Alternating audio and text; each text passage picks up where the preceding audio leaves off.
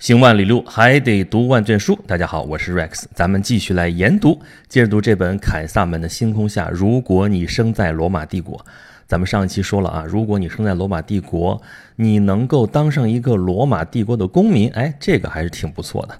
呃，也不是没有可能啊，这个几率还是比较大。而且呢，你踏踏实实过自己的小日子啊，这样也挺好的，符合很多人或者说。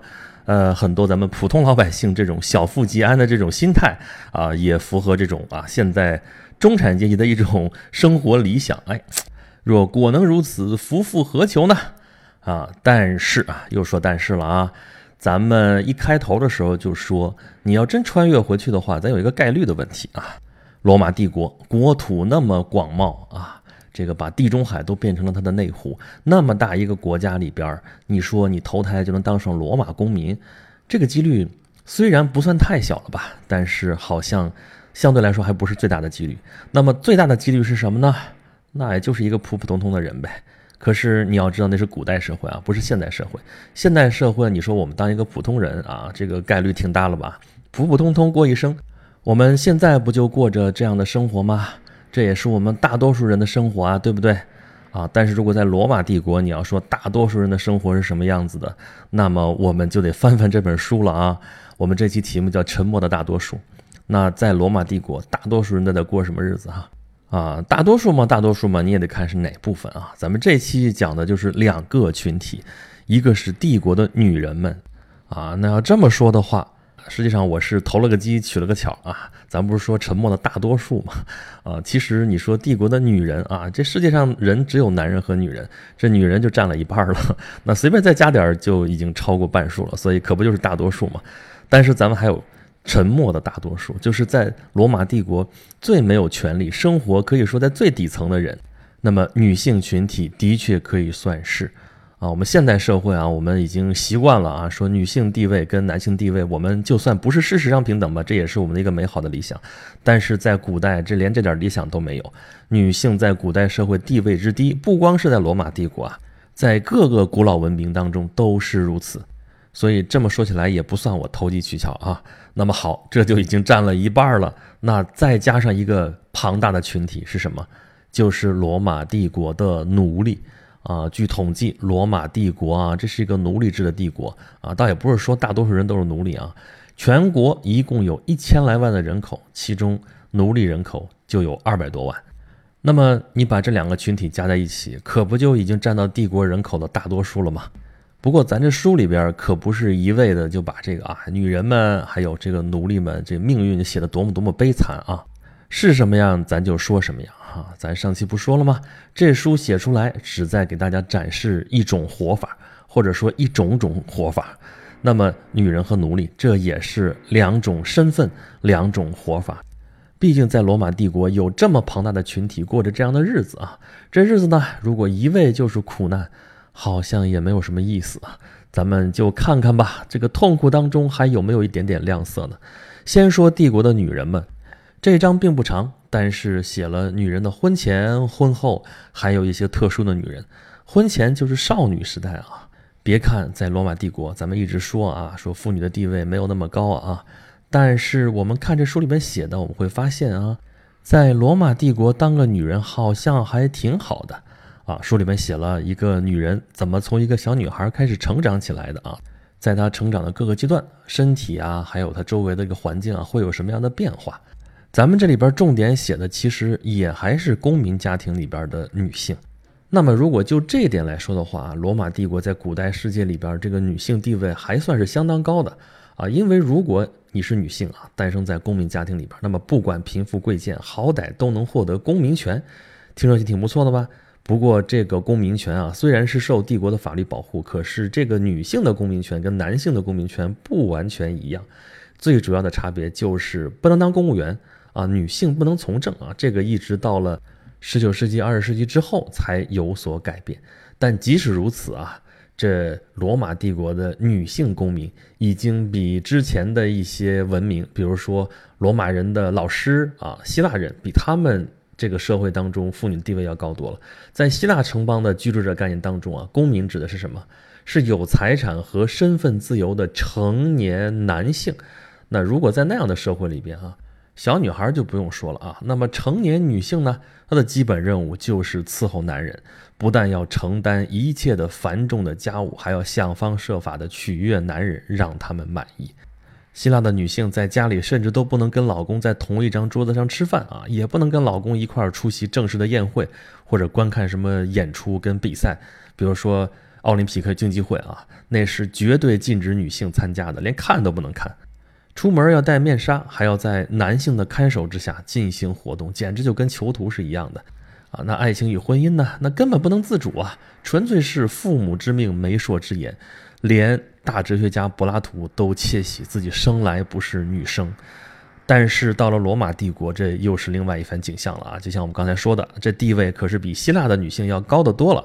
但即便是如此啊，罗马的女性，咱说的就是有公民权的女性啊，从小到大都要受家人或者是法定人员的监护，这点跟咱们中国古代一样啊，在家从父，出嫁从夫。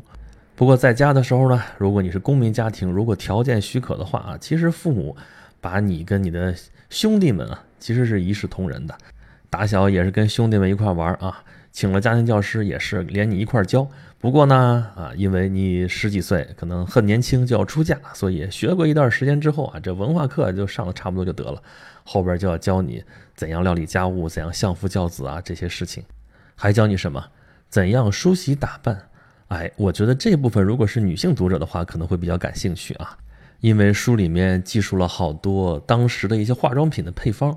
哎，如果是有心人的话，甚至可以照方抓药啊，咱试试罗马时代的化妆品会起什么样的作用啊？这都不是胡说八道的啊，都是有文献基础的。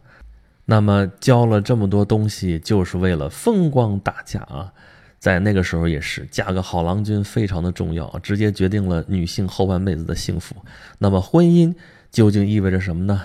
首先，咱们刚才就说了啊，罗马女性的婚姻并不能自主啊，也是父母之命、媒妁之言，很多可能就是家族联姻啊。那么婚礼之后呢，你就算进门了，洞房花烛夜之后，你就要履行你的家庭职责。作为妻子，首先你要奉侍闺房，那么闺房里边需要用到的一些。措施一些药品你不能不了解吧？那么回头你总要生儿育女，那么在罗马帝国生儿育女你会碰到什么样的情形？你总得了解吧？那个时候医疗卫生条件的确是很差，很多病症呢你可能都只有一些偏方啊。身为女性啊，这一辈子有好多关卡要过啊，能不能过得去真的是要自求多福了。婚姻对于女性来说如此重要啊，在罗马帝国也是一样啊，女怕嫁错郎嘛。不过要真嫁错了，也不是完全没有办法啊。这书里面连怎么离婚都告诉你了，好吧？在罗马帝国，女性的地位普遍就是如此的低下，但也不是所有的女性都是如此。有那么几种特别的或者说特殊的女性，她们的地位就比普通的女性，甚至比有些男性还要高。比如说一些神女啊，书里面写了神秘的维斯塔真女，这是侍奉神明的，发誓终生不嫁，但是她们的地位也很高。还有在那些成功男人背后默默付出的女性啊，她们也很厉害啊，也很伟大，而甚至有些女性都会直接投入到权力的漩涡当中。面对这些女性啊，我们就得想起那句话了：所谓巾帼不让须眉啊，这些也都不是一般人啊，不是一般的女性。总而言之呢。罗马帝国的女性啊，地位并不是很高，但是呢，比古代社会其他的时候可能还要好一点而且里边有一些女性甚至还能够走到权力的顶峰，深刻的影响着罗马帝国的命运。那这么说起来的话，这样一个群体啊，虽然弱势，但也不算完全的沉默。那么另外一个群体呢，命运可能就会更加的悲惨了，那就是在罗马帝国的奴隶。我们知道罗马帝国这是一个奴隶制的社会啊，奴隶制啊，我们现在很多人都无法想象啊。其实，在现代社会当中啊，有些角落里边还存在这种奴隶制啊。大概的意思就是把人给拘禁起来，强制劳动。但是这毕竟在现代社会啊，在文明社会不再是主流啊。可是，在罗马帝国不一样啊。罗马帝国的经济基础就是奴隶制度咱不说了吗？帝国有差不多二百多万的奴隶，这些奴隶呢是罗马到处去打仗吗？然后呃到处奸淫掳掠啊，说的就是这个词儿。其中的掳掠，掳掠的是什么东西？是财产。这个财产里边包括人口，这些人口就被卖做了奴隶啊。几百年来，罗马人收集了几百万的奴隶啊！你说这奴隶他不可能活那么长吧？对，奴隶他会再生奴隶，然后呢，对外战争还会再收获新的奴隶，所以长期的维持着这么几百万奴隶的这个规模，正是奴隶为罗马帝国这样一个社会做着各种各样的工作啊！你能想象到的，比方说种地呀、啊开矿啊、啊做手工业呀、做各种各样的东西。还有一些罗马帝国特有的，比如说做决斗士啊，决斗士这个我们可能会有直观的印象，因为好莱坞有电影啊，决斗士啊，我看的那个血肉横飞，那种野蛮、那种血腥、那种场面，这不是人干的事儿啊，本来就是让野兽在那斗来斗去，现在把人生生的放进去啊，罗马人就这么的凶残。但是呢，我们也可以看到，做奴隶有一些工作呢，好像也不是那么的重体力劳动，或者也不是那么的残忍。啊，比如说干教育啊，如果你是有学问的奴隶啊，罗马人是喜欢去招一些希腊的家庭教师。这些家庭教师可不是说高薪聘请来的或怎么样的，是花钱买来的。他们也是奴隶，但是呢，是担负了为罗马人教育下一代的任务啊。如果教得好的话，甚至有可能被释放为自由民，还可能自己开课。这个可能是一般人想象不到的。而且奴隶和奴隶主的关系啊。也不总是剑拔弩张的啊，像斯巴达克斯那样反抗的那样一种关系，有些奴隶当的久了，跟奴隶主之间关系非常的融洽，非常的密切。这不是为奴隶制度辩护啊，而是确实有这样的情况。比如说，有些奴隶主落难了啊，奴隶会千方百计，甚至豁出性命去救他，甚至不惜掀起一股腥风血雨。但是不管怎么说吧。